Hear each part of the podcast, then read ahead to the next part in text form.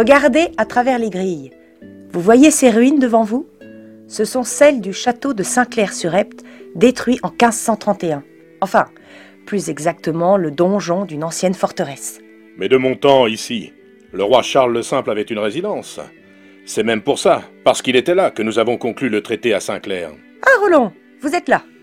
À l'origine, en tout cas, il y avait ici une villa carolingienne. Ensuite, la forteresse a été construite au Moyen Âge. Pour être toujours prête en cas de siège, elle a trois puits et deux caves aménagées, l'une pour les armes, l'autre pour les provisions. Comme ça, ses habitants peuvent tenir longtemps.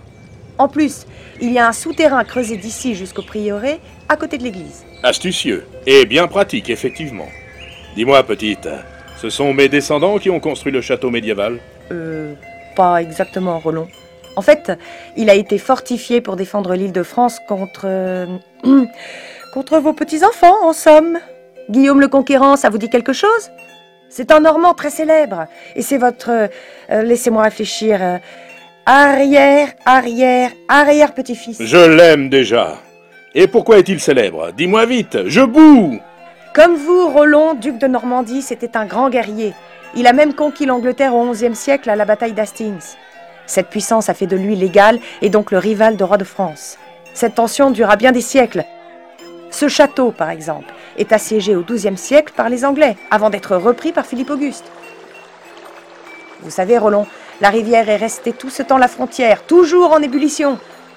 Ce n'est qu'au milieu du XIIIe siècle que la Normandie est rattachée à la couronne française. Allez, Roland, on continue la visite En plus, j'ai rendez-vous au prochain point.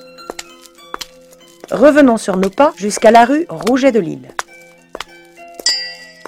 Pour faire la boucle courte, on peut retourner à gauche à l'église et écouter le point suivant, directement le numéro 18. Pour continuer la découverte, à droite, on suit le balisage jaune. À la deuxième à droite, au poste à incendie, je propose un petit aller-retour vers l'Epte. C'est le prochain point, le numéro 4.